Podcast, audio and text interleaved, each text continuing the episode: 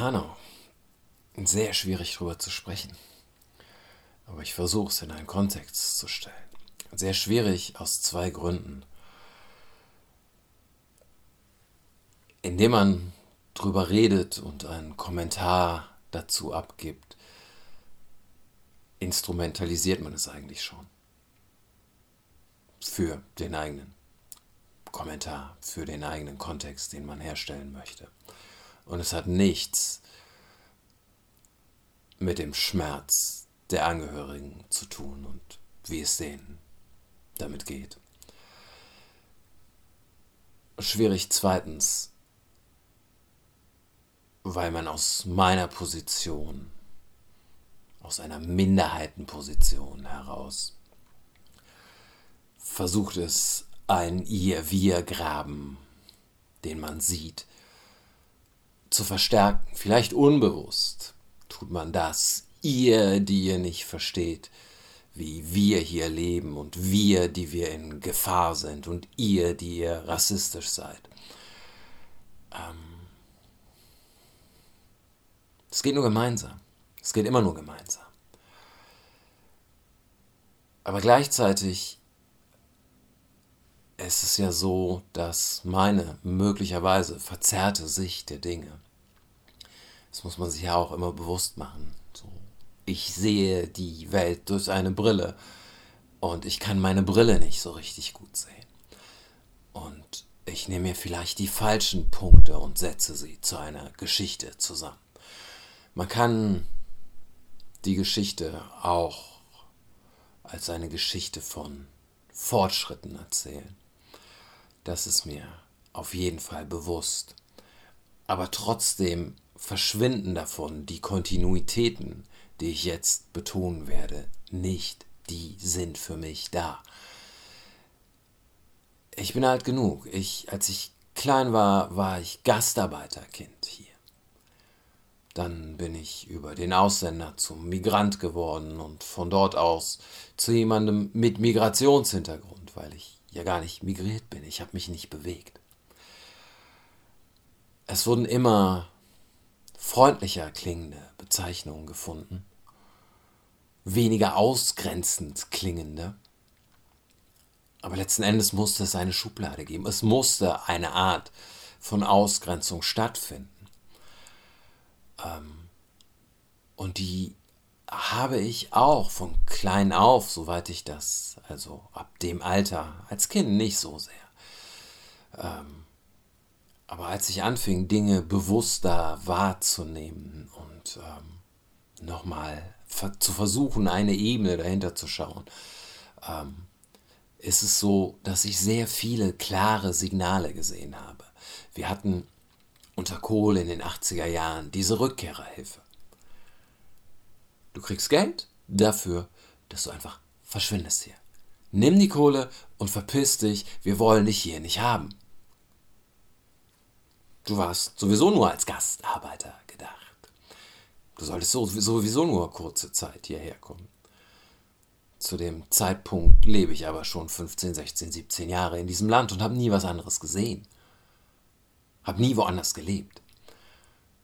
Verstehe aber, okay, es gibt ein Signal seitens der Politik, wir wollen euch hier eigentlich nicht und das lassen wir uns auch was kosten.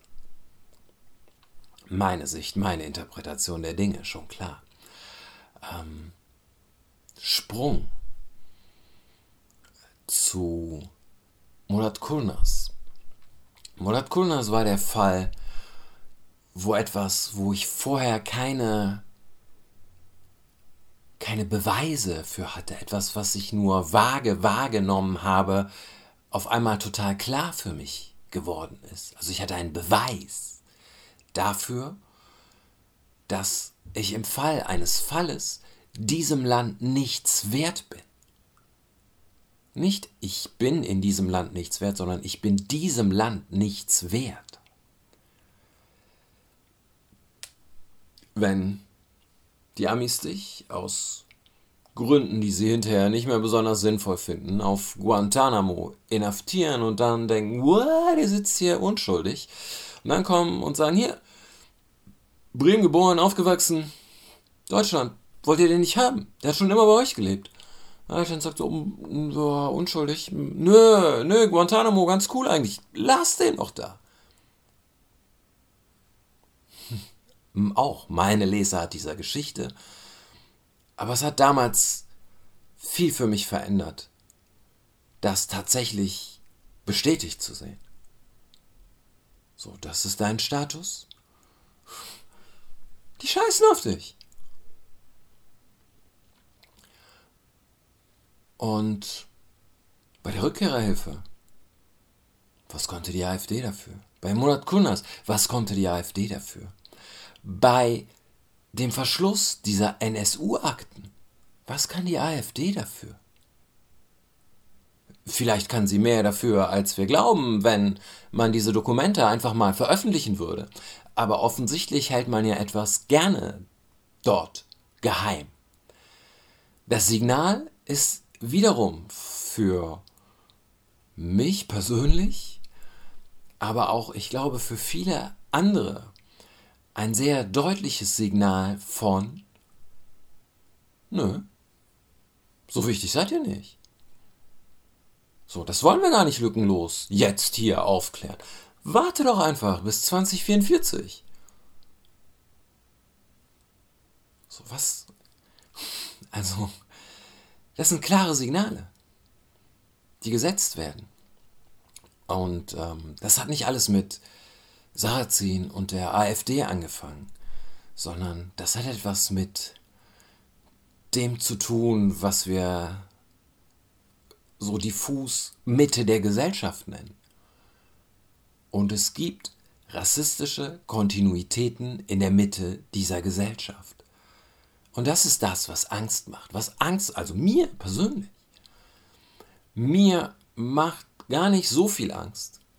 Nur, nur mein, meins. Ich kann nicht für andere sprechen. Mir macht gar nicht so viel Angst zu wissen, du bist gefährdeter auf der Straße in diesem Land als der Mehrheitsbürger. Mein Gott, Leben ist gefährlich. Es ist okay. Ich komme damit klar. Aber ich sehe auch nicht auf den allerersten Blick aus wie jemand, der nicht dazugehört. Aber ja, ab dem Moment, ab dem irgendjemand meinen Namen weiß, ähm, zum Beispiel Polizisten, sehe ich, wie sich ihr Verhalten mir gegenüber verändert. Ich, vielleicht ist es die Bereitschaft, sich in einer Opferrolle zu sehen. Aber ich bin nicht mal wirklich bereit dazu. Die Tatsache, dass ich das Gefühl habe, ich bin diesem Land nichts wert, ändert nichts an meinem Selbstwertgefühl. So, das ist nur das Land. Mein Gott. Drauf geschissen. Das führt zu Nachteilen für mich. Ja, mein Gott, drauf geschissen. Ich persönlich kann damit umgehen. Aber das Problem es geht nicht um mich. Es geht nicht mal um die Minderheit. Ich habe es in dem Es geht nicht um die Minderheit Podcast gesagt. Es geht um uns alle. So niemand kann dir garantieren, dass du nicht morgen zur Minderheit gehörst. Ah, schauen Sie mal hier, Herr Müller. 17 Jahre Vegetarier gewesen. Nicht okay. Na, schauen Sie mal hier. Frau Frei. Nur Bioprodukte gekauft. Nur Fairtrade. Das ist nicht die Art von Mensch, die wir hier in dieser neuen Ordnung, die wir geschaffen haben, haben wollen. Du weißt es nicht. In dem System jetzt bist du sicher. Aber du weißt nicht, was passiert, sobald dieses System sich möglicherweise gegen dich wendet. Es ist ein System, was auf Dominanz aufgebaut eine Mehrheit dominiert und übt Macht aus.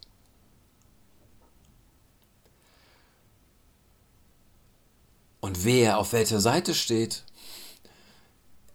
ist auch irgendwie Zufall und man sucht sich das nicht immer selber aus. Also, ich habe mir auch nicht ausgesucht. Geil, wird doch in Köln geboren mit türkischen Eltern und schau mal, was dann geht. Das sind Dinge, die passieren. Das System an sich gibt einen Scheiß auf Solidarität, auf Gleichwertigkeit von Menschen. Und das ist eigentlich ein Problem nicht für die Minderheiten, sondern für uns alle. Weil wir alle die Gesellschaft definieren, in der wir leben wollen.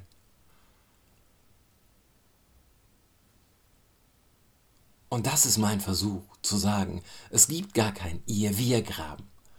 Wir gestalten das alle gemeinsam. Dann lass uns doch versuchen, auch etwas zu gestalten, was auf Gemeinsamkeiten aufbaut und nicht die Unterschiede hervorhebt.